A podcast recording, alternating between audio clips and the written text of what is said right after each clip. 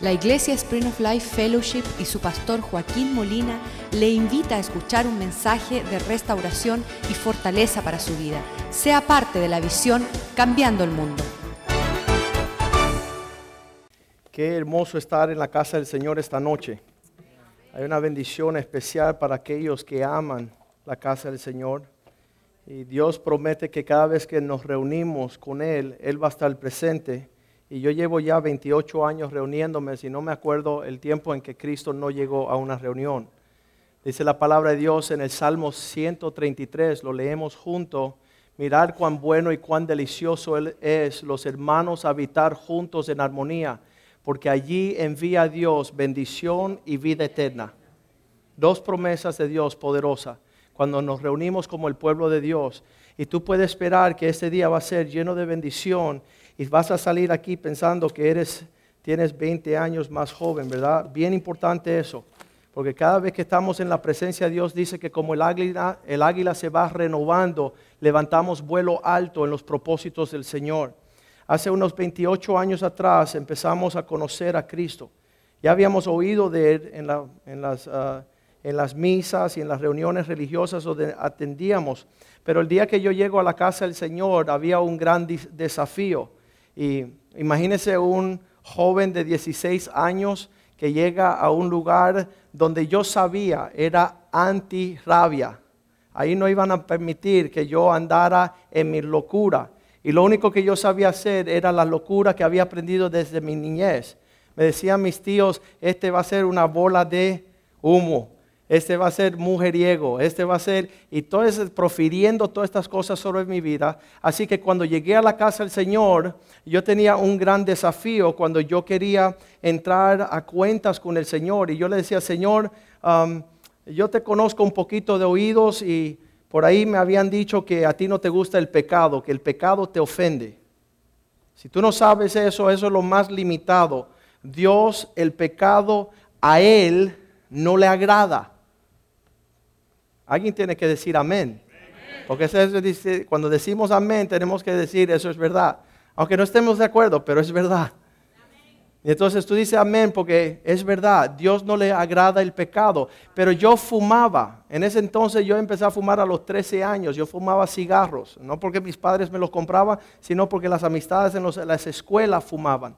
Y entonces yo fumaba en ese tiempo y yo me acuerdo que cuando yo fumaba en ciertos lugares, yo le pedía perdón a las personas como diciendo, yo sé que el humo que sale de lo que estoy haciendo a ti te ofende. Y perdóname, le decía. Yo le decía, perdóneme. Yo no me sentía mal en fumar. Pero eso estaba ofendiendo a los que no fumaban, que estaban alrededor. Así que cuando entré a la casa de Dios, yo decidí decir lo mismo me acerqué al Señor y dije, Señor, yo sé que el pecado te ofende, a ti no te gusta, pero a mí me encanta. Yo lo disfruto, para mí es rico, para mí es una cosa increíble. De hecho, yo lo había comparado en ese tiempo con el respirar. Y yo le estaba tratando de explicar a Dios en mi forma más precisa, Señor, el pecado para mí es como oxígeno. Si tú me pides que no peque, es casi como pedirme no respire. Ese era el intercambio que yo tenía con el Señor, porque además yo no había pecado a grandes profundidades como el que aprende a nadar, ¿no? No había llegado yo al hondo todavía, yo estaba loco por ir para allá. Tenía mis ilusiones de ir a grandes niveles de pecado, eh, en todo lo que ofrecía el mundo en su atractivo. Y eso era mi comienzo en estos caminos. Le diré algo que la única razón por la cual yo tenía esos pensamientos es porque yo no conocía la destrucción que trae el pecado. Yo no entendía la profundidad de pérdida que existe en aquellos que eligen un camino de pecado.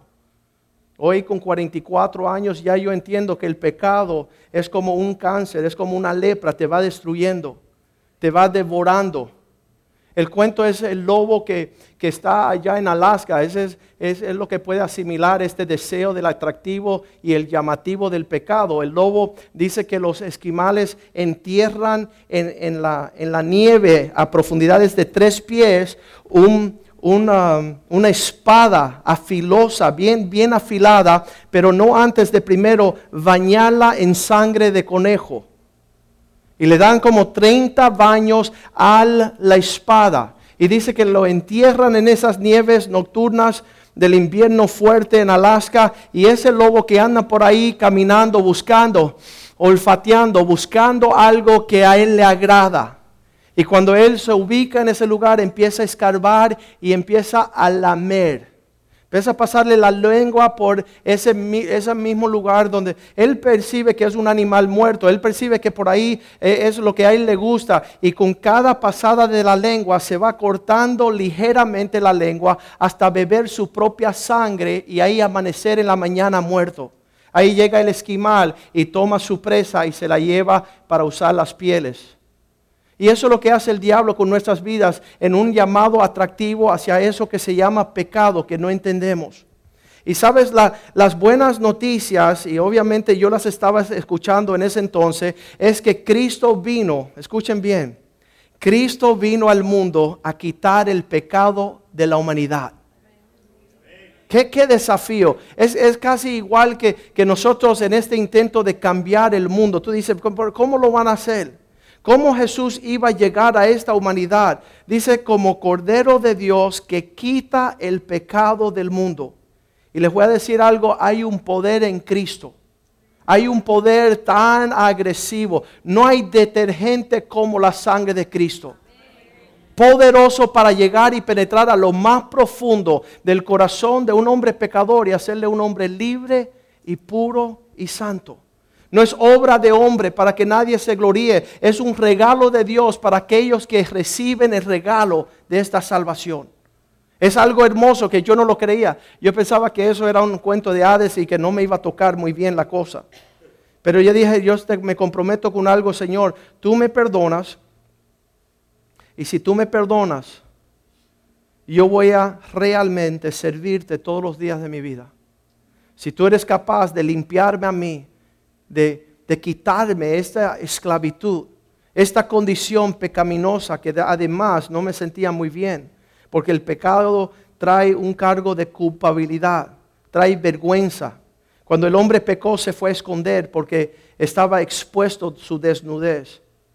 Y yo ahí empecé a hacer ese desafío. Acuérdense que en ese tiempo yo tenía, ah, no sé cómo le dicen los carros de los trenes, ¿no? El que van uno atrás del otro, carretones, no sé los vagones. Mi vida en esa edad joven eran vagones así, como, como cuando llega uno a un ferrocarril y está esperando y han pasado ya un montón y tú empiezas a contar, lo dejas empezar a contar.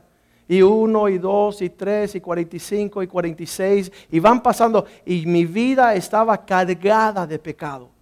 Eso yo estaba convencido. Hay personas que dicen, no, no me llames pecador, yo soy un hombre justo. Yo sabía que yo era pecador y a mí me gustaba y yo me deleitaba en mi maldad al no conocer nada mejor. Pero sabes qué? Le digo la verdad, que Cristo fue fiel y por eso estamos aquí esta noche y estoy predicando. Porque su obra es perfecta, es precisa, es profunda. Estaba hablando yo con el cantante José Luis Rodríguez, el Puma, y le digo, José Luis Rodríguez, que yo te escuchaba predicar cuando yo te había recién convencido. Y, de verdad que me da tristeza que ya tú no estás corriendo con Cristo. Y él dice, imagínate, estamos viviendo en un mundo que son como minas de carbón. Y yo de traje blanco, ¿cómo no me voy a ensuciar? Y esa respuesta yo le dije, la sangre de Cristo te puede limpiar para que tú sigas blanco como la nieve. El perdón de pecado es provisto en esa sangre preciosa que se derramó en la cruz del Calvario. Y él dice, Joaquín, es como estar en una factoría, en una fábrica de jabones. ¿Cómo es que no vamos a resbalar? Y le digo, hay un versículo en la Biblia que dice, el que te puede mantener sin caída es suficiente para sostenerte. Sabes, no es la habilidad, no es, no es nuestro esfuerzo, no es nuestro conocimiento, no, es el poder de Dios, el cual vino al mundo por causa del amor, por causa del amor. Y entonces ahí empezó mi jornada y, y sabes que para mí es bien cercano esta encrucijada de haberme encontrado el día que me predicaron las buenas nuevas de Jesús.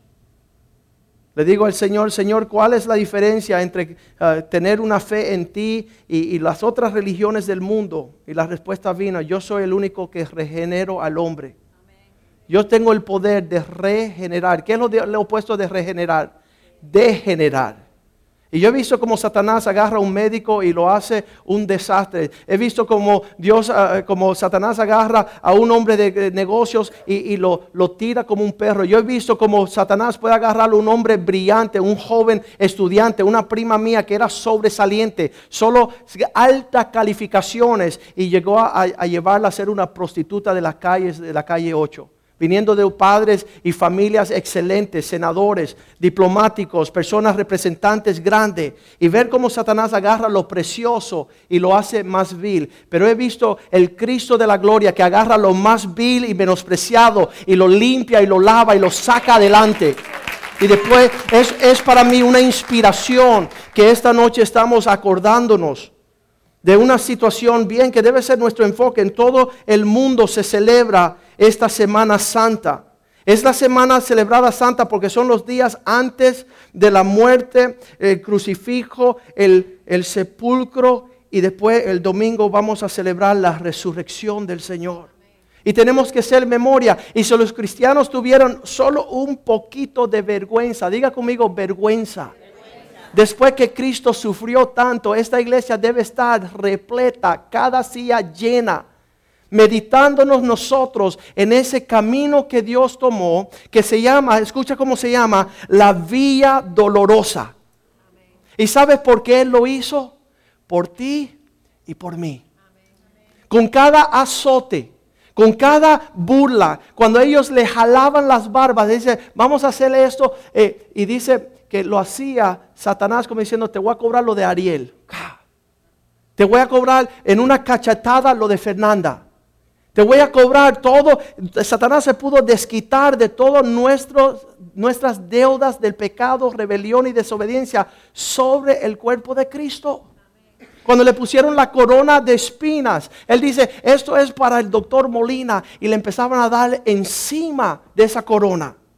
Y todo este sufrimiento, no porque Cristo hizo algo que lo merecía. No es porque, porque él, él estaba pagando su responsabilidad sino que llevó sobre él nuestras rebeliones. Llevó sobre él nuestras enfermedades, llevó sobre él nuestras penalidades, sobre él llevó la angustia, sobre él llevó el precio de nuestra caída en el pecado. Y él estaba ahí soportando todo eso, habiéndole dicho a Pilato, yo puedo llamar una legión, millares de millares de ángeles, puedo invocar yo ahorita mismo y esta fiesta se acaba pero no lo haré porque voy a pagar el precio por Pedro Naranjo.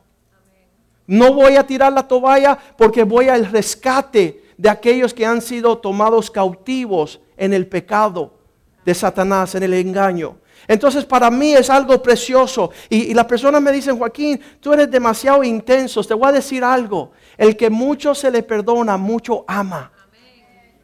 El que mucho, mucho pecado Dios ha perdonado, la devoción de esa persona va a ser increíble. Y por eso es que yo puedo servirle todos los días de mi vida. No por el cielo, no por el alcance, no por la bendición en esta tierra, por lo que ya Él hizo hace dos mil años atrás, que lo tengo pendiente aquí diariamente para no fallarle. Me acuerdo como un joven le pedía al Señor, Señor, dice la palabra que tu sangre nos lava de toda maldad. Y esa sangre preciosa que tú derramaste de tu cuerpo, ¿sabes cuántos litros de sangre hay en un ser humano? 3.5 litros de sangre en todo el cuerpo. Y cada gotita derramada por nosotros. Y yo decía, Señor, metí la pata de nuevo. Cometí un error otra vez, Señor. Y te pido que me laves con tu sangre preciosa. Te pido, Señor, nuevamente que fallé y necesito la sangre. No lo tomo de cosa cualquiera, no lo, no lo tomo como burla. No lo tomo como algo además que está una provista ahí. No es sangre de una gallina, no es sangre de un cordero, no es sangre de un becerro, es la sangre del unigénito de Dios. Y con cada pecado yo le decía, Señor, la, la fregué de nuevo y necesito nuevamente aplicar la sangre por la fe. Hay cristianos que andan por ahí eh, utilizando, dice que tienen la sangre de Cristo como cosa ordinaria, como que no importa el, el errar y cometer el error. Y yo seguía diciéndole, Señor, he pecado de nuevo y he tenido que regresar y necesito más sangre. Necesito otra vez aplicar la sangre tuya para lavar. Escúcheme eso. Cuando usted aplica la sangre, lava profundamente. No hay diablo que te puede parar delante y decir que eres sucio. No hay culpabilidad. No hay vergüenza. Es una limpieza mejor que cualquier jabón, shampoo o detergente. Mejor que el cloro. Isaías 1:18 dice la palabra de Dios, ven y estemos a cuenta que por más que tus pecados sean rojos como escarmesí, yo lo haré blanco como la nieve. Qué tremendo, leámoslos juntos, venid luego, dice el Señor, estemos a cuenta, Dios quiere que tú estés a cuenta. Si vuestros pecados fueran como la grana, como la nieve serán, emblanquecidos, si fueren rojos como el carmesí, vendrán a ser blanco como la lana. ¿Sabes? Y, y todos estos acontecimientos de la Semana Santa, que hubo amigos que le traicionaban, hubo aquellos que le abandonaron, hubo los juicios, hubo los chistes de Pilato, de Herodes, hubo Caifás, hubo el Sanedrén, hubo el soldado que le metió la cachetada. Toda esta semana fue una semana sumamente dolorosa para el Señor. Después la vía dolorosa donde le escupían, se burlaban, habían azotado al Señor con látigos, lo habían llevado a, una humillación total porque además tenía que pasar por todo el pueblo desnudo. Tenía que pasar por todo el, pasando la vergüenza más profunda de criminales. Ahí le pusieron a sus lados dos ladrones. Y sabes qué quiero meditar en esta noche, en las palabras que comenzaron a salir de la boca de Jesús estando allá en esa cruz. Tenemos que nosotros entender esto. Es algo tremendamente precioso. Lo primero que sale de la boca de Jesús es estas palabras encontradas en el Evangelio de Lucas 23, 34. Dice que las palabras de un hombre que está muriendo le puedes dar mucha validez. Los abogados tenemos algo que se llama las últimas palabras dichos antes de la muerte. Son las más importantes porque un hombre que va a morir no miente. Un hombre que va a morir está expresando la realidad de lo que está en su corazón en el tiempo de su muerte. Y allí saliendo de la boca de Jesús son estas palabras, Lucas 23, 34. Padre, perdónalos. Padre, perdónalos. Porque no saben lo que hacen. Qué tremendo que están allí en, en la cruz y lo que primero sale de la boca de Jesús es el tema central de la Biblia entera. Cristo vino a perdonar al hombre pecador. Él no vino con otro propósito. Él no vino para juzgar. Él no vino para criticar. Él no vino para señalar a los hombres sus falta de virtudes sino que de su corazón salió la esencia de lo que está en el corazón de Dios, el perdón para la humanidad. Satanás ha hecho muchas cosas para hacer el hombre huir. ¿Sabes por qué las personas no llegan a la casa de Dios? Porque están siendo continuamente acusados de su maldad. Cuando lo que Dios pronuncia es su perdón, su misericordia, su alcance de esperar el hijo pródigo que llega a casa. Y nosotros hemos fallado horriblemente con eso. Se pararon allá en Perú un montón de homosexuales y transvestistas y lesbianas y decían, ustedes están mal porque ustedes tienen algo en contra de nosotros. Y yo salí y yo dije, no, yo no voy a permitir que esos jóvenes y esos hombres, y hombres acabados por la vida, ya cambiándose el sexo, cambiándose una, una escoria humana. Y fui allá y le dije, no estamos en contra de ustedes, estamos a favor de la familia. Y ustedes tienen familia. Y Dios le ama a ustedes.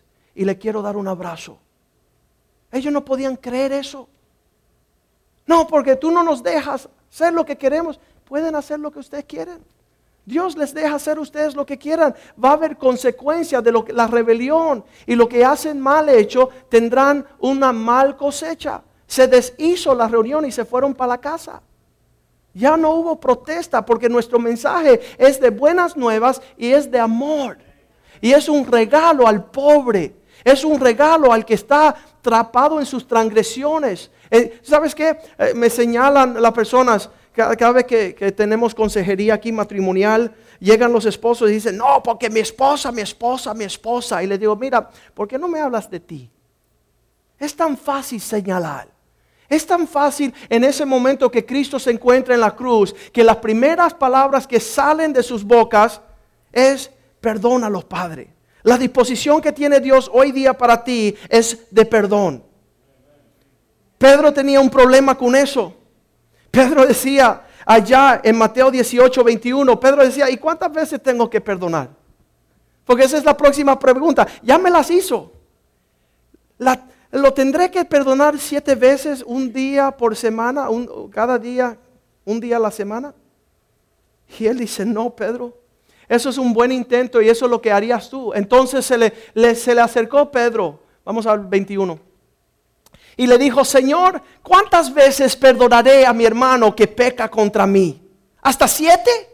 Se está haciendo el bueno, Pedrito. Porque nadie perdona siete veces. Dice, ¿hasta siete? Y dice, Pedro, tú dices siete. No te digo hasta siete. Te digo hasta 70 veces 7. 490 veces al día. ¿Sabes que nadie me ha ofendido cada día 490 veces? Y que cada día son nuevas sus misericordias hacia nosotros. Así que cada día tienes que empezar a multiplicar 70 veces 7. Alguien dice, pastor, ¿por qué eres tan fregado a predicar esto esta noche? ¿Por qué tienes que mencionar estas cosas? ¿Sabes por qué? Porque estamos en la casa, no mía, la de Dios. Estamos hablando palabra de Dios. Y la palabra de Dios liberta al cautivo. Hay personas que no se perdonan a ellos mismos y por eso no perdonan a su prójimo. Pero Pedrito aprendió ese día que era importante abrir su corazón. Y casi que Cristo le dice, todas las veces que te ofendan, tú tienes que estar dispuesto a perdonar. Eso es un verdadero cristiano. El que no perdona no tiene entrada al cielo. Cuando le dijo, enséñanos a orar, Señor, enséñanos a hablar con, con el Padre, él dijo, está bien, le voy a enseñar. Padre nuestro que está en los cielos. Y entonces empezaba a hablar las palabras y dice, perdónanos hoy nuestros pecados como nosotros también no perdonamos a los demás. ¿Sabes? Él dice, igual que nosotros perdonamos a los demás. En la oración del Padre nuestro está presente. A las prostitutas, Cristo le dijo, ve y no peques más. Tus pecados son perdonados. A los paralíticos los perdonó. En la hora de, romper el pan, y lo vamos a celebrar esta noche, la mesa del Señor, en Mateos 26, 27, Él está allí y Él pronuncia estas palabras. Mateo 26, 27 estando sentados con sus discípulos, tomando la copa, habiendo dado gracias, le dio diciendo, beber de ella todos ustedes. Versículo 28. Porque esto es mi sangre, es la sangre de mi nuevo pacto que por muchos es derramado para el perdón de pecados. Era, era, un tema central bíblico a través de toda la Biblia, el perdonar a aquellos que ofendían. Qué lindo es el Señor. Padre, perdónalos porque no saben lo que hace. Después de la resurrección se reúne Cristo con sus discípulos. En Juan 20, 22.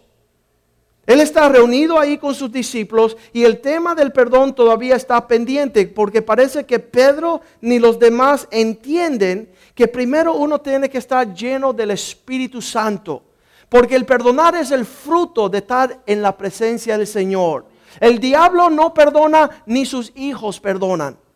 Pero Cristo dijo, habiendo dicho eso, sopló sobre ellos y dijo, recibir el Espíritu Santo. Versículo 23. A quienes ustedes retienen los pecados, se, serán remitidos. A quienes que remitieres los pecados serán remitidos. Y a quienes ustedes retuvieren los pecados serán retenidos.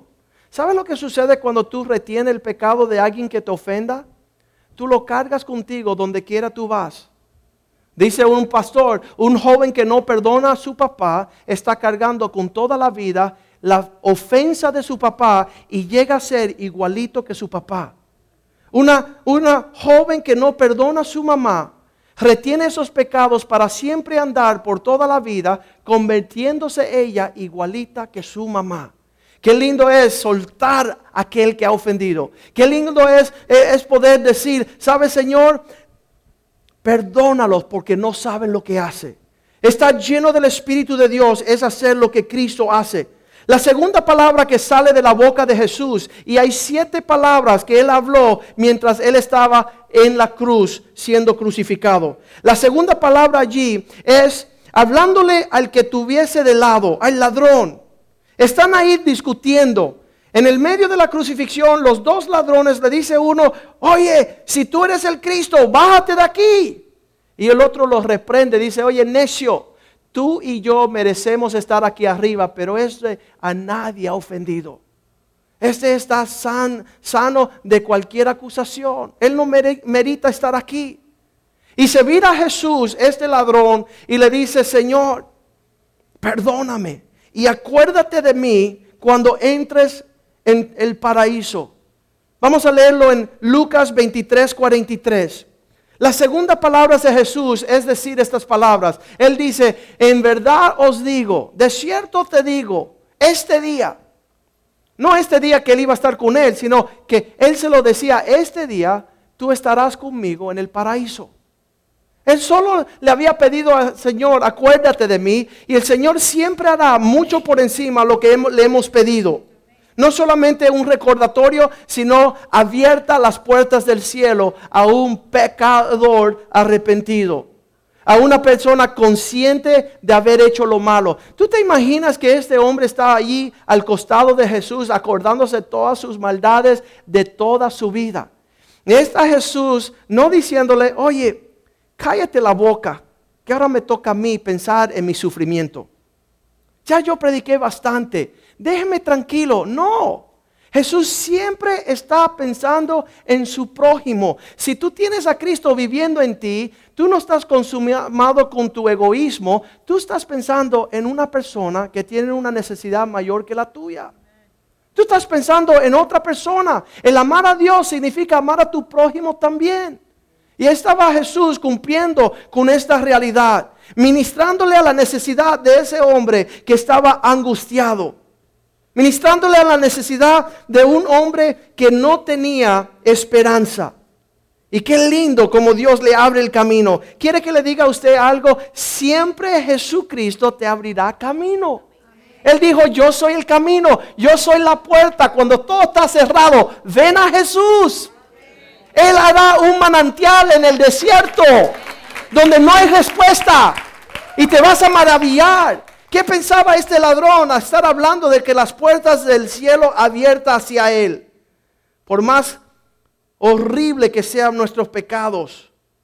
Primera de Juan 1.7 dice así, si confesamos nuestros pecados, ¿sabes lo que quiere el diablo? Que tú te sientas que no hay perdón, que ya tú estás condenado, que ya tú no tienes remedio y no tienes salida, que tú puedas perder esperanza. Acuérdense, Abraham quería tener un hijo a los 99 años. Y se reía a su esposa. Pero sabes que él tenía depositada su confianza en un Dios que hace posible lo imposible. Un Dios maravilloso. Me encanta de encontrar un arquitecto, un médico, un abogado. Me, me, me encanta encontrar una situación para que me digan que es imposible. Que ya no hay nada que hacer. Y yo me empiezo a sonreír. Porque conozco un Dios que hace posible lo imposible. Y, me deleito. Esta, esta tarde estaba hablando con un amigo y él me decía, no, porque en la familia hay un bebé enfermo y, solo tiene cinco años de vida. Y yo me reía. Yo decía, ellos piensan que, no, no, hay esperanza, pero conozco a un Dios glorioso. Hace tres meses llegó un amigo mío de la niñez. Llegó aquí, dice, mi, mi hija tiene una condición, los riñones. Uh, no van a funcionar y, va que muere a los 13, de los 13 a los 15 años. Eso es horrible. ¿Qué, tortura humana? La, la, niña mayor de él que ya tiene una condena de vida por una condición médica y de muerte. Y yo empecé a reírme y decía, Tony, tienes que conocer a mi Dios. Deja orar por tu niña. Y eso está, está bien, Joaquín, tú eres loco, pero está bien, está bien. Y oré por esa niña. Y salió de mi casa y dos meses más tarde van al médico y dicen, no saben por qué, pero ya no tiene esa condición. Ya no tiene esa condición. Dice, mira a ver porque quizás regresa. Entonces ellos creen más en la maldición que en la, en la dádiva de Dios. Qué tremendo. Que nosotros siempre tengamos la esperanza de abrirle el camino a aquel que nos tiene salida. Ese es nuestro llamado. Y eso es lo que estaba haciendo Jesús ahí en la cruz. Abriendo camino y la brecha para uno que no tenía esperanza. La generosidad de Cristo es grande y siempre me, me maravilla su bondad.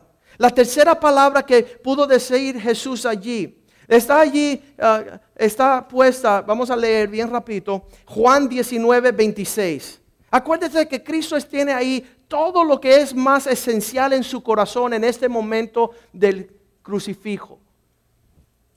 Él le dice, mirando entonces Jesús a su mamá, le dijo, mujer, este es su hijo. Estamos leyendo Juan 19, 26.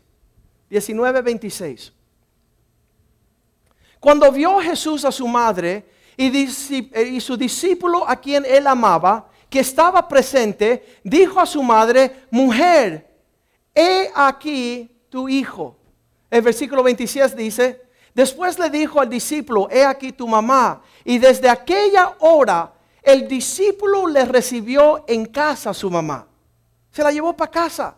¿Sabes por qué? Allá en la cruz no solamente había el perdón de pecado y la restauración de un pecador, sino que el corazón de Dios, diga conmigo, es familia.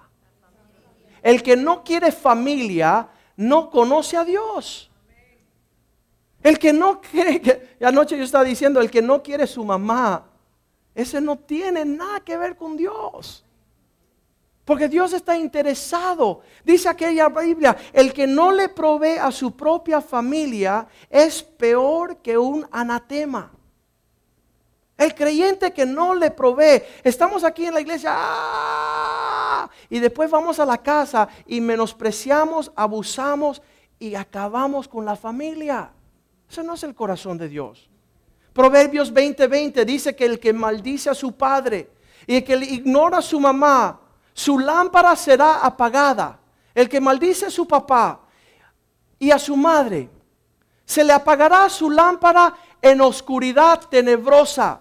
Mira, yo siempre digo este dicho, podemos haber tenido padres horribles, he visto padres violar a sus hijos, he visto madres abandonar a sus hijas, a sus bebés, pero ¿sabes qué?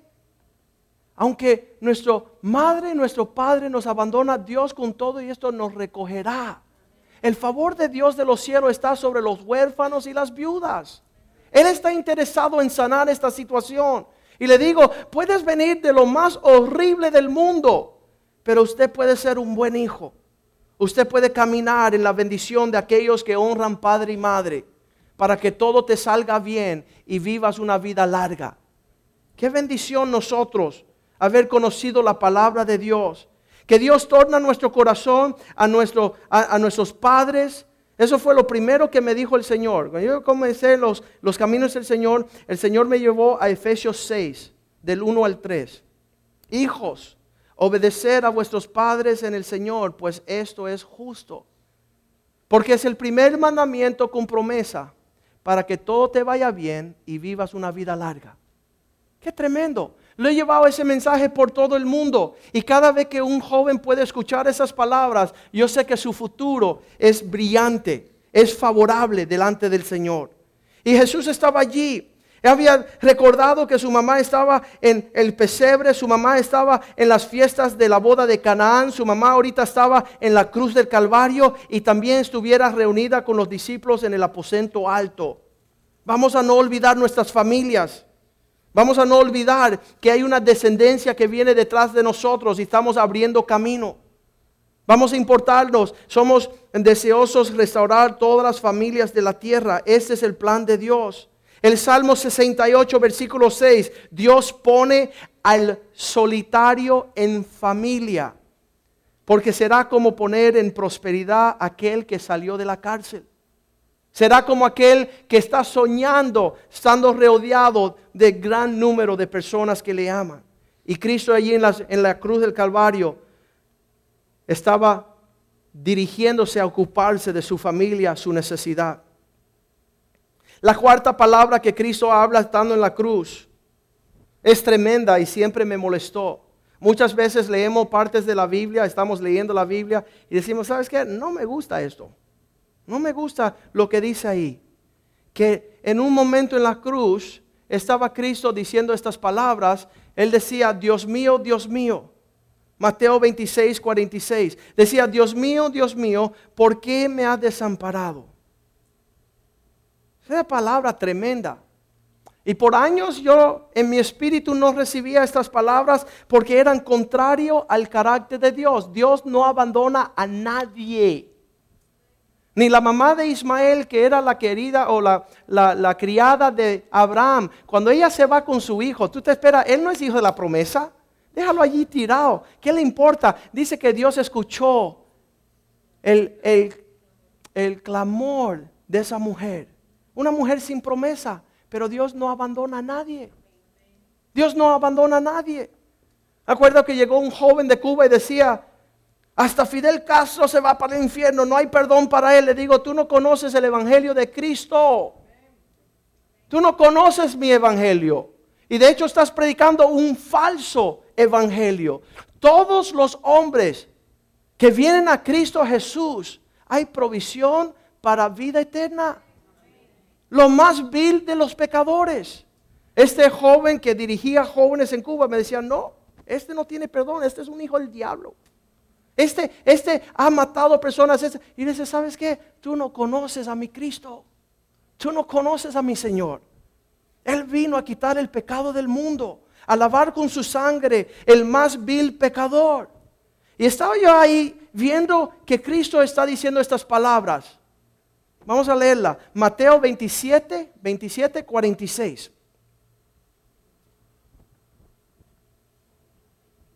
Vamos a poner el 27. Ahí. Cerca de la hora novena, Jesús clamó a gran voz diciendo, Eli, Eli, labak sabatani, que esto en hebreo significa, Dios mío, Dios mío, ¿por qué me has desamparado.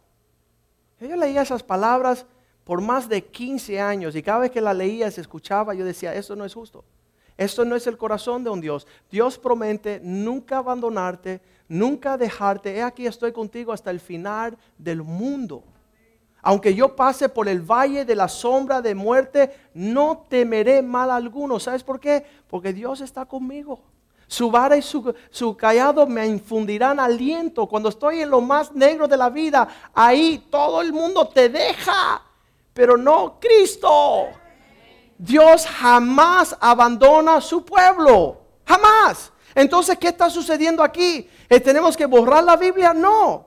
Vamos a darnos cuenta, y hace como unos 10 años atrás estoy escuchando a un pastor que proviene de la descendencia judía y él dice, mira, quiero que entiendan a alguien, nadie pudo haber sido maestro rabínico, nadie puede lograr ser un maestro rabínico que primero no haya servido como un cantor, escúcheme, uno que abría los servicios en la sinagoga. Se tenían que memorizar todos los salmos todos los cánticos de David, ellos se lo tenían que memorizar y llegaban al templo y Jesús cumpliendo con todos los requisitos de, los, de las familias judías, era un cantor antes de ser rabino.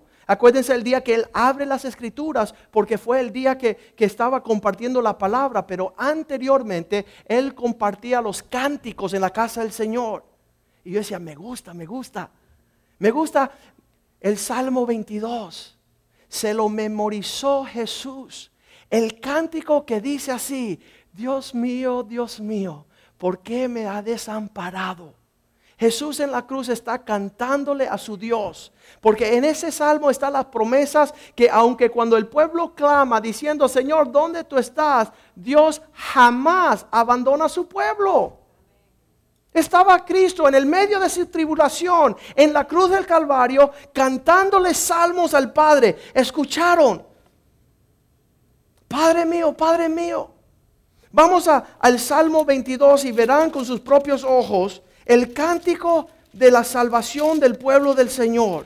Escrito está allí. Dios mío, versículo 1, Salmo 22. Dios mío, Dios mío, ¿por qué me ha desamparado? ¿Por qué estás lejos de mi salvación y de las palabras de mi clamor? Dios mío, clamo de día y de noche y no responde. De noche y no hay para mí reposo. Pero tú eres santo, tú a que habitas entre las alabanzas de Israel. En ti esperaron nuestros padres, esperaron y tú le libraste. Cristo no nos va a pedir a nosotros que en el medio de la tribulación lo tengamos por sumo gozo y cuando Él está en la tribulación, Él está angustiado. Él está esperando las promesas de ser libre de parte de Dios. Él está cantando porque Él sabe que ahí no termina el cuento. Él sabe que Él resucitará de los muertos. Está esperando las promesas cumplidas del Padre. La quinta palabra que dice Jesús allí, estando en la cruz de Calvario, es cuando Él dice estas palabras en el Evangelio 19, versículo 28. Cuando Él dijo, tengo sed. Qué tremendo que estamos viendo ahí. Este momento horrible cuando alrededor de Jesús está atravesando unos dolores tremendos y hay un pueblo que se está burlando. Dice la Biblia en el Salmo 22, 18, que repartieron entre sí sus ropas. Estaban tirando a suertes para, para desnudándolo, quitándole todas las cosas. Repartieron entre sí mis vestidos y sobre mi ropa echaban suertes. Y en un momento determinado, Él pide, tengo sed, tengo sed.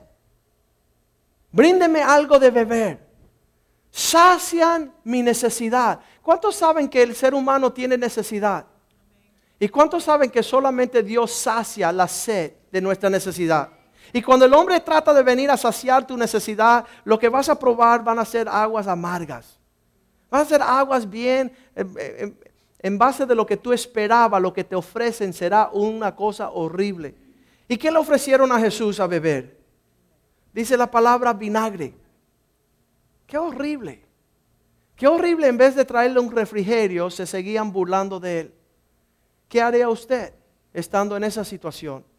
Cuando tú tienes necesidad de saciar tu alma, cuando tú tienes sed y hambre y están echando a burla tu necesidad. Ahí es cuando Jesús pasa la prueba gloriosa. En vez de amargarse, resentirse, maldecir, Él sigue como un cordero callado, esperando, soportando y sufriendo. Qué tremendo que nadie haya soportado lo que ha soportado Jesús. Por eso nosotros tenemos mucho que aprender. Tenemos mucho que conocer lo que Cristo está dispuesto a hacer.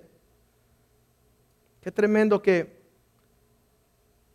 nos encontramos a veces tratando de, de buscar salidas a nuestros líos. Me acuerdo años atrás llegó un médico a mi oficina y decía, Joaquín, tengo problemas. ¿Cuál es tu problema? No, es que hace 15 años atrás salí con una mujer y aparentemente ahora ella me está reclamando que tengo un hijo de 15 años.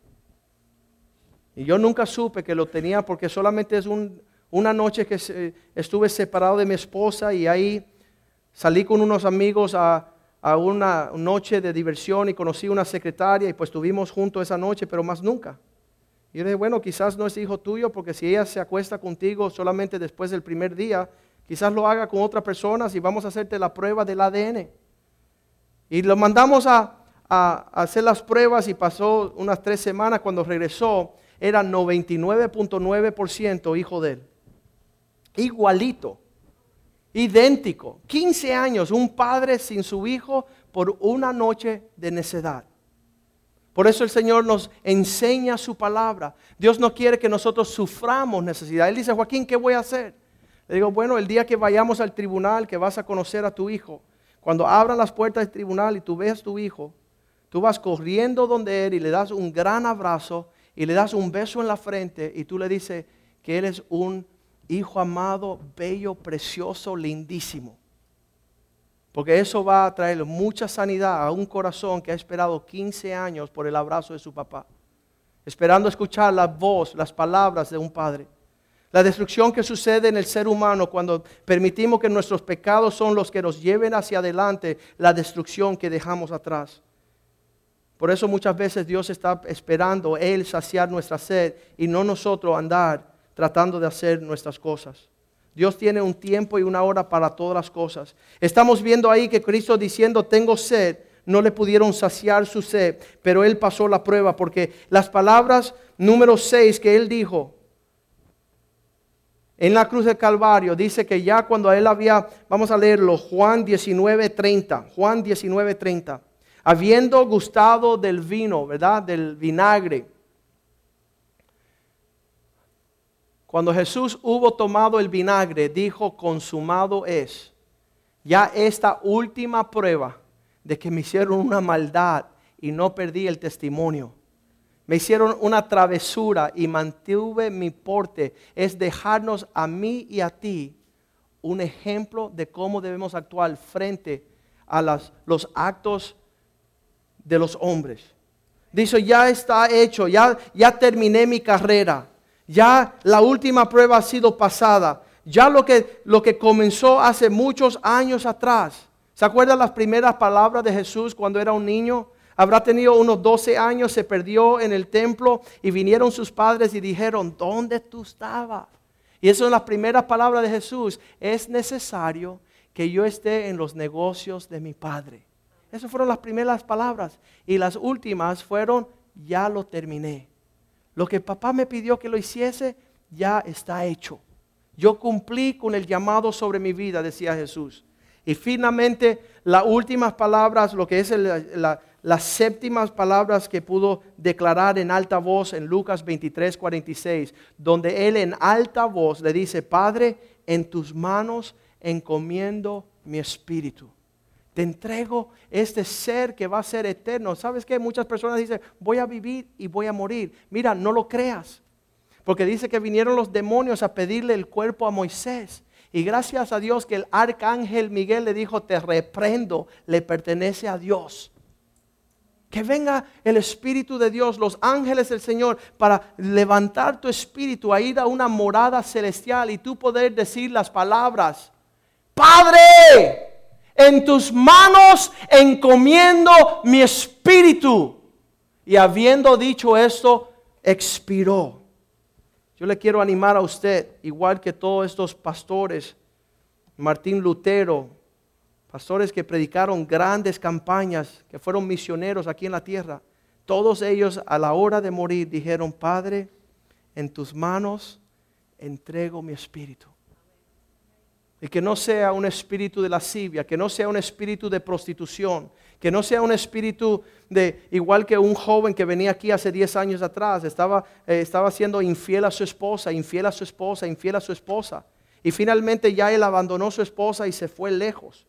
Y a las 3 de la mañana, una noche me llamó y estaba gritando en la voz alto, diciendo, pastor, me están llevando los demonios. Los demonios me están llevando para el infierno. Ayúdame, por favor. Y yo le decía, Carlos, no puedo creer que tú pensabas que tu pecado era libre de los demonios. Que tu pecado y tu rebelión no tenía que ver con el infierno y el diablo. Qué triste es que hay hombres que piensan que su pecado podrán seguir, seguir pecando sin penalidad eterna, sin sufrir las consecuencias de esos demonios que vendrán a llevarnos a lo que dice la Biblia, a una oscuridad tenebrosa. Esta noche hemos escuchado esas siete frases que dijo Jesús en la cruz del Calvario. Y cada una de ellas tiene grandes promesas para ti y para mí. Debe ser nuestra meditación Dice que, los judíos tenían que celebrar. Ellos, ellos ahorita mismo están preparándose para celebrar las Pascuas del día que la sangre de cordero fueron puestos a los linteles de las puertas donde el ángel de destrucción no vino a matar a sus hijos. Y la sangre del cordero de Dios está sobre nuestras vidas.